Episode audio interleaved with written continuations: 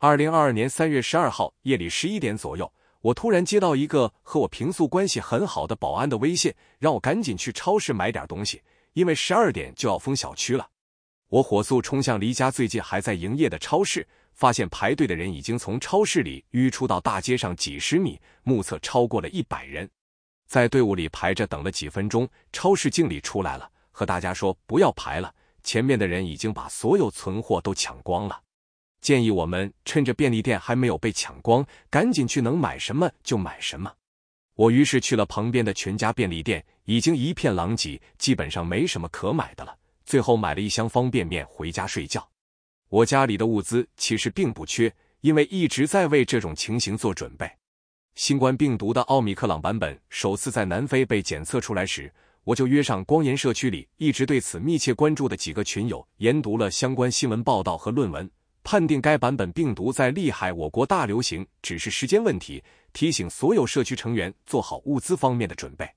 这在光岩社区里已经成了惯例。也就是对大家共同关心的风险进行交叉评估，发出风险预警，提示所有人做好准备，就跟天气预报似的。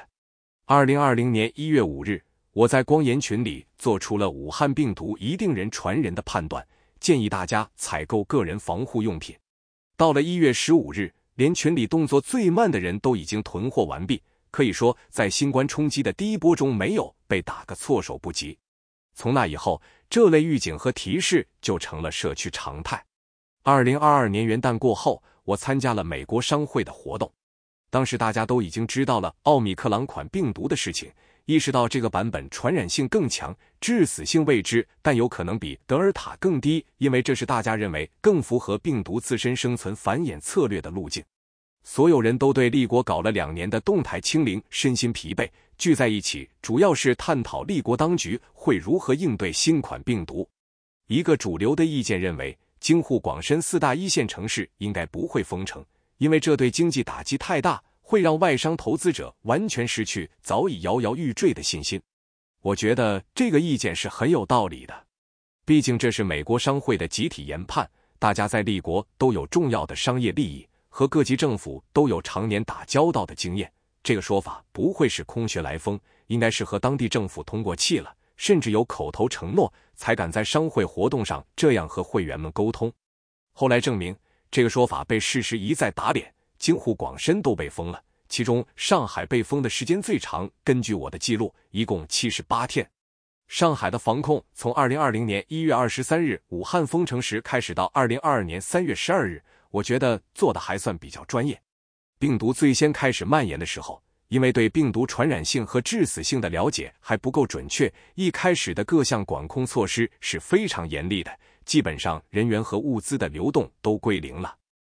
后来，随着国产疫苗的推出，逐步放松管制，在严格执行社交距离和个人防护的前提下，人员和物资流动小幅度逐步恢复，并未造成大面积的感染。动态清零只是在较小范围内执行，一幢楼、一所小学，甚至一间奶茶店，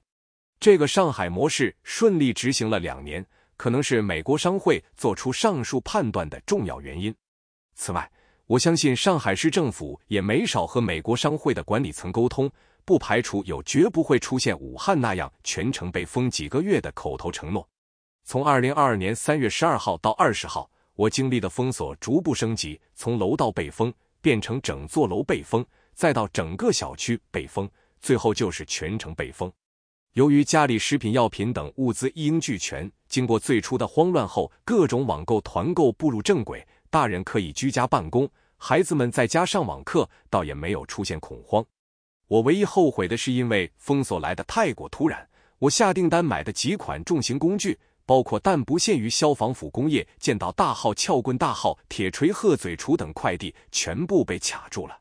手头没有趁手工具。当我看到小区大门被彩钢瓦、铁丝、木头架子封起来时，想到我也没有车可以在紧急情况下破门而出。要说一点都不慌张，那是扯淡。但事已至此，暂且没法改变没有趁手工具和车的不利条件，那就只能耐心的等着局面好转。我就是在这段时间内复吸的，本来已经好几年了，一根烟都没抽过，这下破防了。现在回想起来，上海的封城经历了几次起伏，每次都以孙碧兰来上海为里程碑。当时网络八卦已经在说李逼强会是下届总理，把上海这一站做好，不要搞砸，是上升的最后一步。孙碧兰干完这届就会下去，但架不住压势的钦差。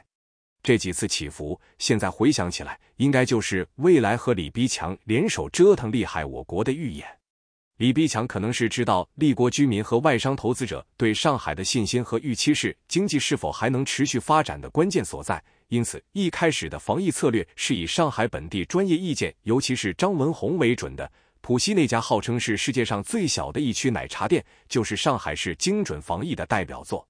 这种海派精雕细琢的做法，显然和的一刀切是不相容的。在一切要算政治总账。也就是一切要以搞定终身连任为基准的政治正确下，李逼强的做法被孙逼兰彻底推翻，而且随后一旦冒头，就会被铁拳冒几次锤几次，直到完全服帖。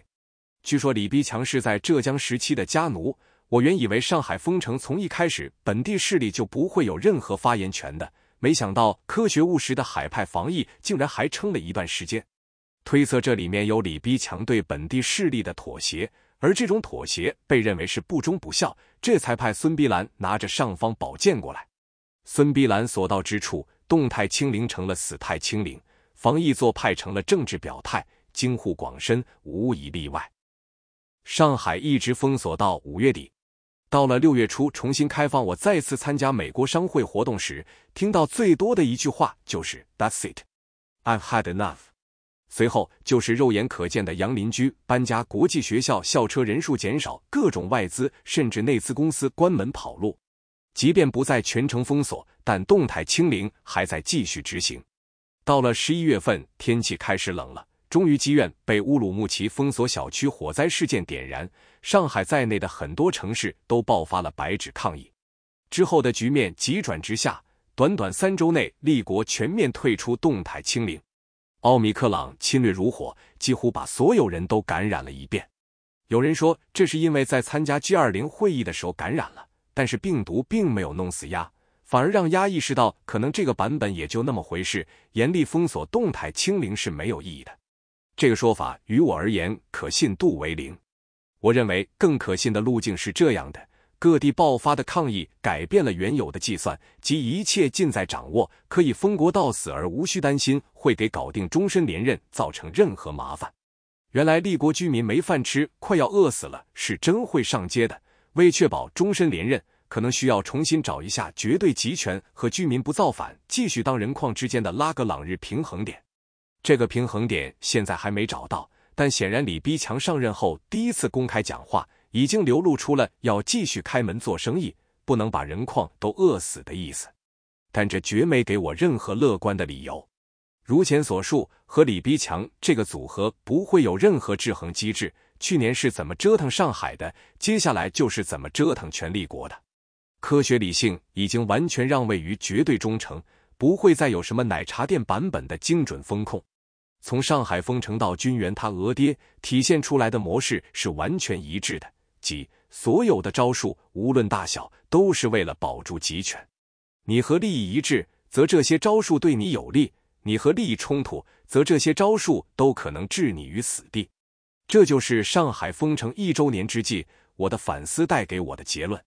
后记：二零二二年五月底，上海不再全境封锁，我买的重型工具终于到货。我花了一点时间来熟悉如何使用这些工具。中间也经历了一次心态的转变，那就是我本来只琢磨纸笔画如何用这些工具突破小区封锁线，后来变成了怎么用这些工具敲碎闯入我家进行消杀和强制带人隔离的大白的脑壳，一击致命那种。